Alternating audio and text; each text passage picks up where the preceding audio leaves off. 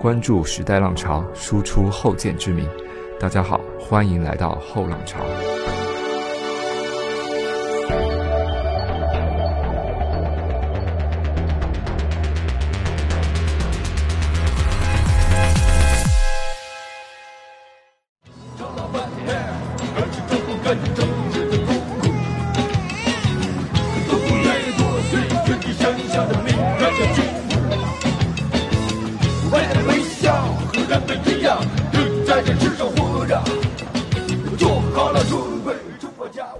时间我在家待了四十天，看了几本书，其中一本书是中国独立电影研究者王小努所著的《电影意志》，另外一本是日本纪录片导演响田和宏的《这世上的偶然》，都是有关纪录片的书。这两本书也促成了我做今天这期节目。在疫情期间，大部分电影从业者都闭门在家，似乎在这场现实灾难面前，电影显得脆弱无比。但某一天，我看到了大象电影，他们在做一件事情，他们在众筹纪录片。是啊，我们这个时代恰恰是最需要被记录的时代。那些发生在我们眼前的具体的人、具体的事，不就是历史吗？特别是在被官方收紧的话语体系里，立足于个体意志的影像记录变得就愈加珍贵了，并且它有别于文字，成为更容易保存下来的素材。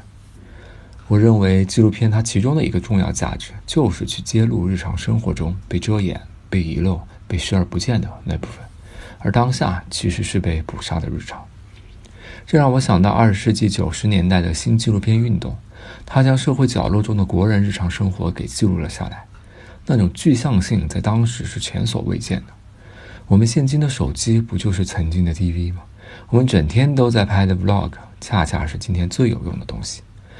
不过，最近又爆出某某因为拍摄视频被隔离，一瞬间相关消息就被迅速删除。在这个以速度和遗忘为标记的时代，我们能做的也是应当做的，就是先拍下画面。这也是这世上的偶然的作者，同时也是日本有名的独立纪录片作者小田和宏的理念。他认为最重要的就是先拍下画面。他拍摄纪录片从来都不会事先考虑主题，不会和被摄者沟通。他追求拍摄时的偶然性，即便拍摄时有很多粗糙的地方，但对他来说，拍下比任何都重要。在书的背面印着他的一句话：“时间成了日子，日子成了长久的岁月，然后一转眼，或失去自己真实的人，或失去自己真爱的故乡。这样的时刻转瞬而至。也许我就是想通过电影记忆的方式，留住时时刻刻流逝的时间，所以才拍纪录片的。”这股意志无法不让人联想到二十世纪九十年代中国掀起的这场新纪录片运动。对于任何一个关注中国社会和文化变迁的人来说，这个时期的独立纪录片都应该是不能忽略的一个重点，甚至这已经成为历史的文献。它开启了现实与个人的那个通道。所以这期节目，我想讲讲这段非常重要的历史。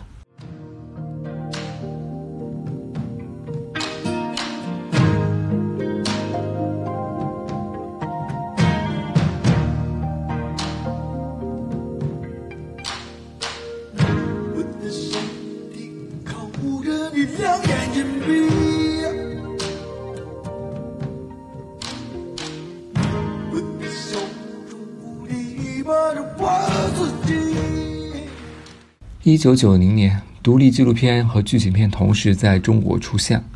八十年代，中国开始了新的思想解放，被称为新启蒙时代，是明确要接续五四前后开始并在后来被中断了的历史进程。中国独立电影就是八十年代新启蒙运动的精神产物。中国独立导演，他们以影像进行记忆和见证的方式，是之前任何一个时代都没有过的。如果要给九十年代的独立电影总结一个关键词，应该是个人电影。在这些个人电影的社会，都是由无数坚实的个人组成的。它摆脱了过去那种宏大的社会，不再以集体意志为自己的意志，而是要表达个人的经验，追求一种微小叙事和世俗叙事。独立电影它包括了剧情片和纪录片。剧情片就以张元为先锋，以贾樟柯收尾。贾樟柯其实是第六代的最后一名，是承上启下的一个人物。刚开始很多导演都是拍摄属于精英阶层的那种流浪艺术家，比如张元的《北京杂种》，王小帅《冬春的日子》等。但后来的电影人开始变化，贾樟柯是其中最重要的一位。他打破了电影文化大都市的霸权，因为他自己本身就是第六代里罕有的从县城里走出来的人物。从小五开始，他就在拍摄《妓女》《小偷》，到后来独立纪录片导演，仍然热衷于去拍这些。全县一切机关、团体、企业、事业单位和经公司都要大力生活。回的时候把钱包都给人扣了，钱下来你们花都花了。我生活这儿也行，那东西就要是不得好。一切配合，啥事儿啊？一块可是而已。在哪？呃，车站岗。真发作对，为门嘛。应该学法写家，我学。但我主要想说的是独立纪录片这块儿，因为相对于剧情片来说，独立纪录片更小众，它在众声喧哗的影像风潮里，冷静地承载着历史的记忆，它留存了一个时代最真实的声音。与风光无限的剧情片导演相比，中国独立纪录片创作者多年来都前行在历史舞台的边缘，去挖掘现实。他们的影响是巨大的。你能看到后续的很多剧情片都会在这里边寻找养分，进行虚构。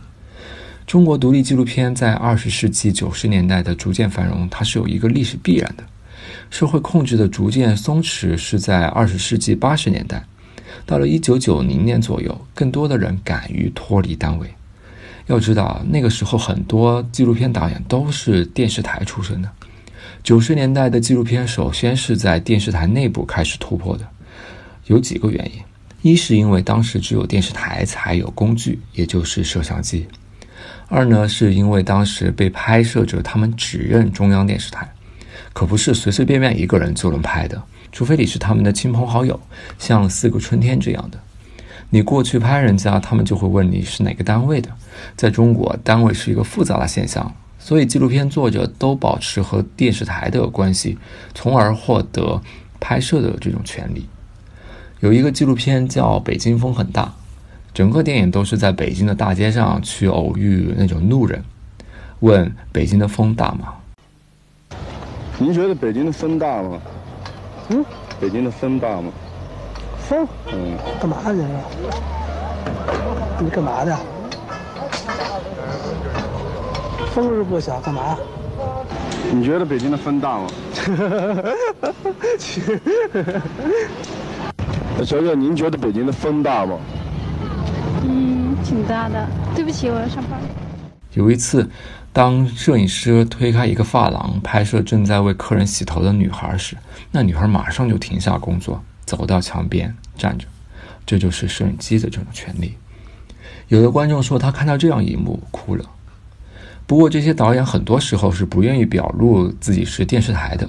像蒋越，当时他带着英国 BBC 投资的纪录片摄制计划去郑州火车站的时候，接待他们的车站人员以为又是中央台的哪个栏目来了钦差大臣。对蒋越来说，他不能说他不是中央电视台的，也不能说是不是要在央视播，只能说这个片子怎么样。虽然这个片子最后还是在央视播出了，但其实大家没搞明白的是，电视台的人和卖给电视台的人是不是同一种人。在中国的社会环境里，纪录片导演的身份差异很大程度上决定了影片题材的走向。除了亲朋好友，基本上只有比拍摄对象更底层的人才能融入他们之中。新纪录片运动之所以是从电视台内部开始突破的，还有一点就是当时流行搞大型专题片。当时的摄制组集中参观了一些影片，一个是安东尼奥尼的《中国》，这个片后来被批得很惨。当时吴文光他们是把这个片当做反面案例来参考的。另外一个是《龙之心》，《龙之心》是国外电视台拍的纪实节目，拍了一些普通中国人的日常。这对当时的中国创作者来说是启发很大的，因为以前要么出现的是人民，要么就是领袖是英雄，都是符号，都是作为一个政治化的概念存在的，不是个体的存在，也不是现场的存在。要说新纪录片的一个共同特征，就是个体的存在开始呈现。吴文光的《流浪北京》是当时走的最远的，不仅是个体的存在，它还是一种边缘化的存在。在中国这几乎是闻所未闻的。所以说，一九九零年的《流浪北京》开启了新纪录片运动。呃，先说说这个概念吧。网上的搜索大部分都是说这是由复旦大学研究者吕新宇所定义的，但它其实来源于一次聚会。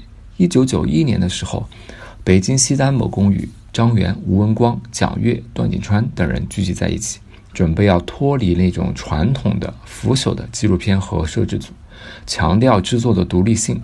说出了这个词，后来他就被研究者吕新宇给正式定义了。虽然每个人的起点都不一样，但这些创作者突然不约而同地受到了时代意识的感召，就是对民间社会的转向。整个纪录片运动就建立在这种自觉的反省上。那时候离开云南电视台的吴文光就创作了《流浪北京》，被誉为地下电影教父的林旭东曾说。《流浪北京》最打动他的地方，就是诉求的欲望压倒了一切。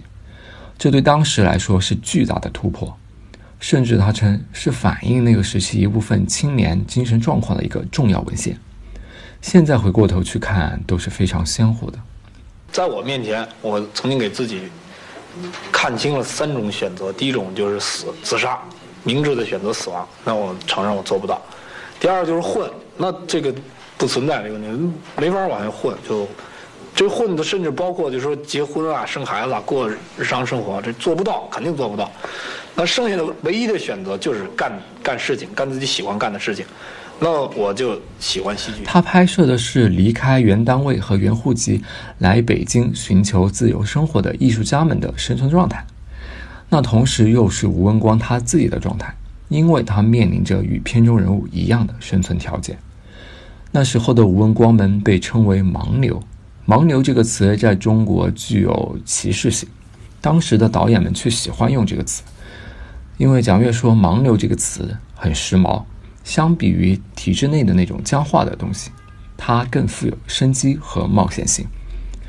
第一代独立电影人们都喜欢拍盲流，因为这也是一种自我关照，从对他人的观察中建立一种自我理解。新纪录片的其他重要作品还包括《我毕业了》以及蒋越的《彼岸》。《彼岸》这部片可以算是《流浪北京》的某种延续。我真是觉得《彼岸》是一场梦。我当初的《彼岸》特别的遥远，特别的高，现在就不了。《彼岸》给我带来的心，那个心灵上的那个一种安慰吧，觉得那个四个月没白学。对《彼岸》来说，我一直是冷静的。嗯，不管从。排练到演出，我一直是非常冷静的。没有什么心理。没有。我只是说现在想挣点钱。我没有想到会遇上这样一些人，他们也没有想到他们的生命中会有这样一段彼岸这样一段一个阶段。我觉得我们都是。主角就是《流浪北京》的一位戏剧导演牟森，他当时在排练一部戏剧《彼岸》，每个人都在讨论彼岸是什么，是理想。是残酷，是偶然，还是虚幻？蒋越当时就是被这份激情给感染到了。他在《彼岸》片头引用了刘晓波的一句话：“如此平庸无聊的世界上，他们居然还能活得如此激情，这本身就是奇迹，是美。”新纪录片运动到了1998年左右陷入了危机。对于独立创作来说，九十年代国内独立的传播环境还非常有限，缺乏资金，也缺乏回报，创作就陷入了疲惫期。于是，在一九九八年的时候，他们大多都在与国外机构沟通，呃，来寻求资金。当时，吕新宇认为，新纪录片运动到九十年代末就结束了。在独立电影遭遇困境的时候，出现了对独立导演相当重要的一个因素，就是 DV。吴文光认为，DV 的出现对他来说是一次拯救。其实，DV 对整个中国纪录片来说都是一次拯救。DV 在中国的文化意义可能比任何国家都要丰富。当时有人用这东西，倒不一定是拍纪录片，但是随着越来越普及，DV 的作者也越来越多，出现了一批纪录片作者。中国最有活力的作品，大多都是从 DV 作者里出来的。DV 的出现，其中一个重要意义就是改变了摄像机的权利属性，改变了创作者必须要依附电视台才能拍片的这种处境。这个拍摄行为就具有了不一样的文化内涵。现在这些纪录片作者的身份变了，甚至有一位发廊的女孩也参与了拍摄纪录片，还有诗人、还有流浪记者和失业人员等等。就比如第一个用 DV 拍摄纪录片的人，就是一个此前从来没有拍摄经验的人，他叫杨丽娜。去年 First 系的电影《春潮》就是他拍的。他拍的第一部纪录片是一九九六年拍摄的孤儿院题材，叫《野草》。但杨丽娜最有名的片子还是同年拍摄的《老头》，它被誉为国内第一部 DV 纪录片。拿一个，还拿着，我接着。脑子接上，脑袋上边，上头怎么着？脑袋上头，这儿呢，这儿呢，这儿头上，我这没有，这儿头上没有，没有，接完了，接了，接了，接大没有啊？里边能个。拍摄老头的过程非常有趣。当时杨丽娜她在北京青塔小区租了房子，某天她看到了一排老头坐在那儿一起闲聊。他形容那些老头像是被串了起来。当时是下午，太阳很大，有自行车和汽车从老头面前划过。坐在那儿的杨妮娜就非常兴奋，因为她看见了世间最好看的影像。老头就从此开始了。去年我在某个电影展采访杨丽娜，当时我准备了十多个问题，最后只问了两个。其中有一个是这样的：杨丽娜有一张在天安门和一位老头合影的照片。应该是纪录片里老头的一位老人，我当时非常想问他和这群老人相处的感受。后来我看到杨丽娜的自述里边写过，她在拍摄的时候全程都是一言不发的，就只是作为一个倾听者。然后他们早就习惯了摄影机，并且将杨丽娜视为了他们团体中的一部分。如果有一天她没拿摄影机，他们还会问：“哎，今天怎么没有拿摄影机呢？”杨丽娜是中国独立纪录片领域的一匹黑马，因为她此前完全没有拍摄经验。就这样，以杨丽娜为标志，中国业余纪录片作者历史性的赢得了业界的尊重与承认。之后，DV 风潮也就开始了。四个春天也是当时 DV 风潮下的一个产物，只是它经过了二十年才呈现在观众面前。林旭东曾说，DV 在当时的影响可能都要超过当时的十六毫米。如果 DV 拍下的活动影像大量流传的话，我们对事物的记忆方式都可能会被改变。但同一时间，质疑的声音也多了起来。人们发现粗糙美学过于粗制滥造，DV 也并没有带来更先锋的价值，而且它还伤害了电影。青年作者缺乏电影教育，也缺乏深度。到两千年的时候，以吴文光为首的 DV 数码记录小组就与以杨超、徐浩峰等学院派为主的剧情片小组产生过争论。张献民的一句话也很有意思，他说：“DV 就是 DV，也许 DV 永远都不会诞生一套美学特点，那还不如就在它 DV 生动、肤浅、快速、模糊、廉价的瞬间特性中悠然自得了。”总而言之，质疑持续了两三年。当《铁西区》出现，而且在国外院线上映后，争论戛然而止。这是 DV 发展的另外一个标志性事件。看过《铁西区》的朋友都知道，开头的一段火车视角，整个社会大画面就被逐渐的引了进来。下岗潮、场院体制，铁西区以点带面，将整个国家机器呈现了出来，整个时代的面貌就出来了。这就是巨大的价值。我自己就生在一个化工厂的地方。在这个小地方，所有人和事都是围绕工厂在运转。铁西区拍摄了工人阶级，重现了当时的主流景观，并且具有目的性的选取恰当素材来透析中国社会的本质。铁西区魏公南街二十二之五二百四十二号，张学平，男，汉族，六三年出生，披红戴花，就让他名利双收。高兴不高兴？呃，高兴。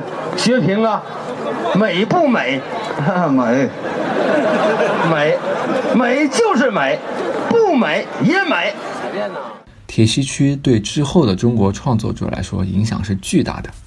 大家往往不再是拿着 DV 或摄像机与事物偶然相遇，而是在一个大背景下带有目的性的去考察人物的命运。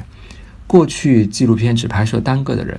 现在他们敢于拍摄一个群体，或者以某种在先的理念去组织自己的素材。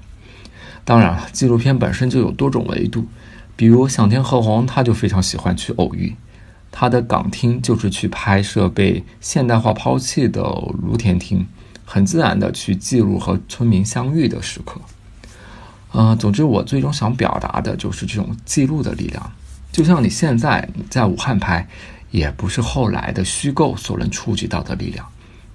最后，我想再呼应一下开头响田和宏书里写的关于为什么要拍纪录片的话。来自一位记者采访吴文光时，记者问他的身份应该是纪录片作者，还是艺术家，还是其他？吴文光说：“我的身份就是一个叫吴文光的人。我对纪录片的兴趣，正是在生活里那些被遮掩的部分。”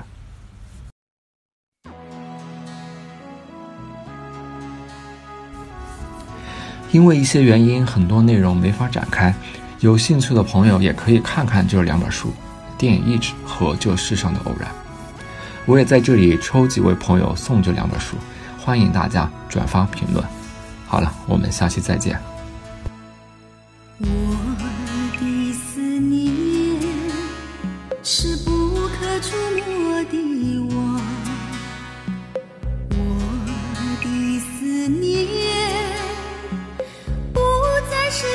堤的海，为什么总在那些飘雨的日子，深深地把你想起。我的心是六月